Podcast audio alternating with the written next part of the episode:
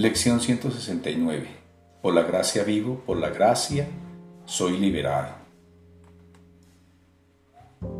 La gracia es el atributo del amor de Dios que más se asemeja al estado que prevalece en la unidad de la verdad. Es la aspiración más elevada que se puede tener en el mundo, pues conduce más allá de él. Se encuentra más allá del aprendizaje, aunque es su objetivo, pues la gracia no puede arribar hasta que la mente no se haya preparado a sí misma para aceptarla de verdad. La gracia se vuelve inevitable para aquellos que han preparado un altar donde ésta pueda ser dulcemente depositada y gustosamente recibida. Un altar inmaculado y santo para este don. La gracia es la aceptación del amor de Dios en un mundo de aparente odio y miedo. Solo mediante la gracia puede desaparecer el odio y el miedo, pues la gracia da lugar a un estado tan opuesto a todo lo que el mundo ofrece, que aquellos cuyas mentes están iluminadas por el don de la gracia no pueden creer que el mundo del miedo sea real.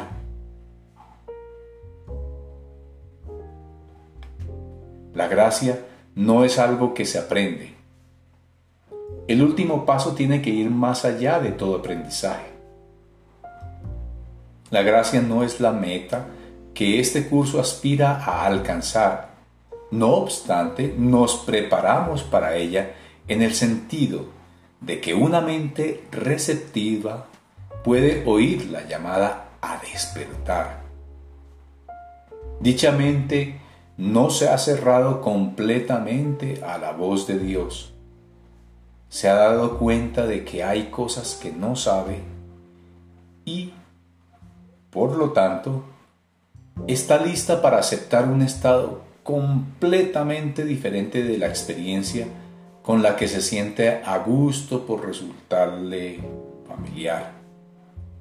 Tal vez parezca que estamos contradiciendo nuestra afirmación de que el momento en que la revelación de que el Padre y el Hijo son uno ya se ha fijado, pero hemos dicho también que la mente es la que determina cuándo ha de ocurrir ese momento y que ya lo ha hecho te exhortamos, no obstante, a que des testimonio de la palabra de Dios para hacer que la experiencia de la verdad llegue más pronto y para acelerar su advenimiento a toda mente que reconozca los efectos de la verdad en ti. La unidad es simplemente la idea de que Dios es y en su ser Él abarca todas las cosas. Ninguna mente contiene nada que no sea Él. Decimos, Dios es. Y luego guardamos silencio. Pues en ese conocimiento las palabras carecen de sentido no hay labios que las puedan pronunciar, ni ninguna parte de la mente es lo suficientemente diferente del resto como para poder sentir que ahora es consciente de algo que no sea ella misma. Se ha unido a su fuente y al igual que ella, simplemente No podemos hablar, escribir ni pensar en esto en absoluto, pues aflorará en toda mente cuando el reconocimiento de que su voluntad es la de Dios y se haya dado y recibido por completo. Ello hace que la mente retorne al eterno presente, donde el pasado y el futuro son inconcebibles. El eterno presente yace más allá de la salvación, más allá de todo pensamiento de tiempo, de perdón y de la santa faz de Cristo. El Hijo de Dios simplemente ha desaparecido en su Padre, tal como su Padre ha desaparecido en Él. El mundo jamás ha tenido lugar. La eternidad permanece como un estado constante. Esto está más allá de la experiencia que estamos tratando de acelerar. No obstante, cuando se enseña y se aprende lo que es el perdón, ello trae consigo experiencias que dan testimonio de que el momento en que la mente misma decidió abandonarlo todo excepto esto, está por llegar. No es, al, no es que realmente lo podamos acelerar. Toda vez que lo que vamos o vas a ofrecer es algo que simplemente se había ocultado de aquel que enseña el significado del perdón. Todo aprendizaje ya se encontraba en su mente, consumado y completo. Él reconoció todo lo que el tiempo encierra y se lo dio a todas las mentes para que cada una de ellas pudiera determinar desde una perspectiva en la que el tiempo ha terminado, cuándo ha de ser liberada para la revelación y la eternidad. Hemos repetido en varias ocasiones que no haces sino emprender una jornada que ya concluyó. Pues la unidad no puede sino encontrarse aquí. Sea cual sea el momento que la mente haya fijado para la revelación, ello es completamente irrelevante para lo que no puede sino ser un estado constante. Eternamente como siempre ha sido y como ha de seguir siendo eternamente. Nosotros simplemente asumimos el papel que se nos asignó hace mucho y que aquel que escribió el guion de la salvación en el nombre de su Creador y en el nombre del Hijo de su Creador, reconoció como perfectamente realizado. No hay necesidad de clarificar más lo que nadie en el mundo puede entender.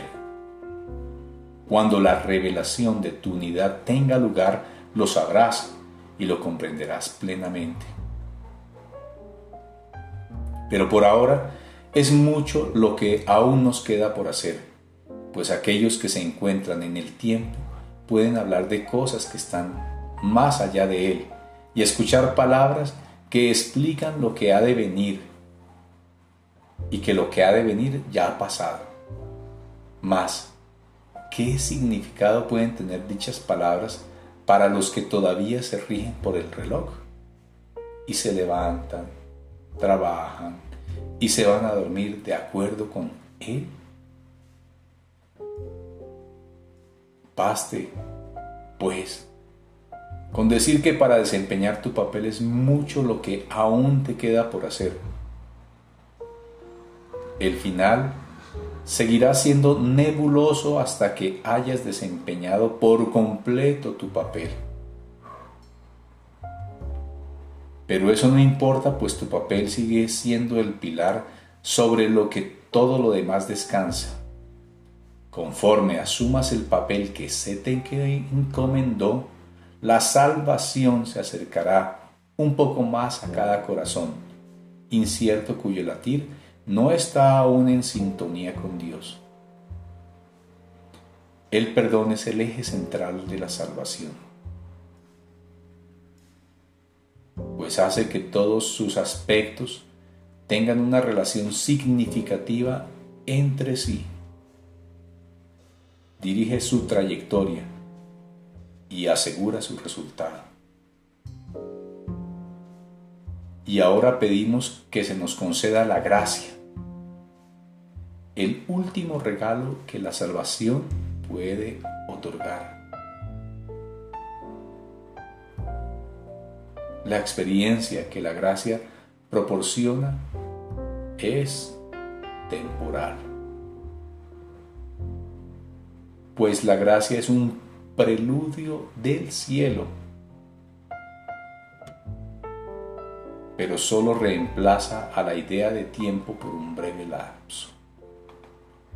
Mas ese lapso es suficiente, pues ahí es donde se depositan los milagros que tú has de devolver de los instantes santos que recibes a través de la gracia que experimentas. A todos los que ven la luz que aún refulge en tu faz. ¿Qué es la faz de Cristo? Sino la de aquel que se adentró por un momento en la intemporalidad y al volver trajo consigo para bendecir al mundo un claro reflejo de la unidad que experimentó allí. ¿Cómo podrías llegar a alcanzarla para siempre mientras una parte de ti se encuentre afuera, ignorante y dormida? necesitada de que tú des testimonio de la verdad. Siéntete agradecido de poder regresar de la misma manera en que te alegró ir por un instante y acepta los dones que la gracia te otorgó. Es a ti mismo a quien se los traes. Y la revelación no está muy lejos. Su llegada es indudable. Pedimos que se nos conceda la gracia y la experiencia que procede de ella. Damos la bienvenida a la liberación que les ofreces a todos. No estamos pidiendo lo que no se pueda pedir no tenemos nuestras miras puestas en aquello que está más allá de lo que la gracia puede conceder. Pues eso lo podemos dar con la gracia que se nos ha concedido. Nuestro objetivo de aprendizaje de hoy no excede lo que expresa esta plegaria. Más, ¿qué puede haber en el mundo que sobrepase lo que en este día le pedimos a aquel que nos concede la gracia que pedimos, tal como se le concedió a Él. Por la gracia vivo. Por la gracia soy liberado. Por la gracia doy. Por la gracia he de liberar. Por la gracia vivo. Por la gracia soy liberado. Por la gracia doy. Por la gracia he de liberar.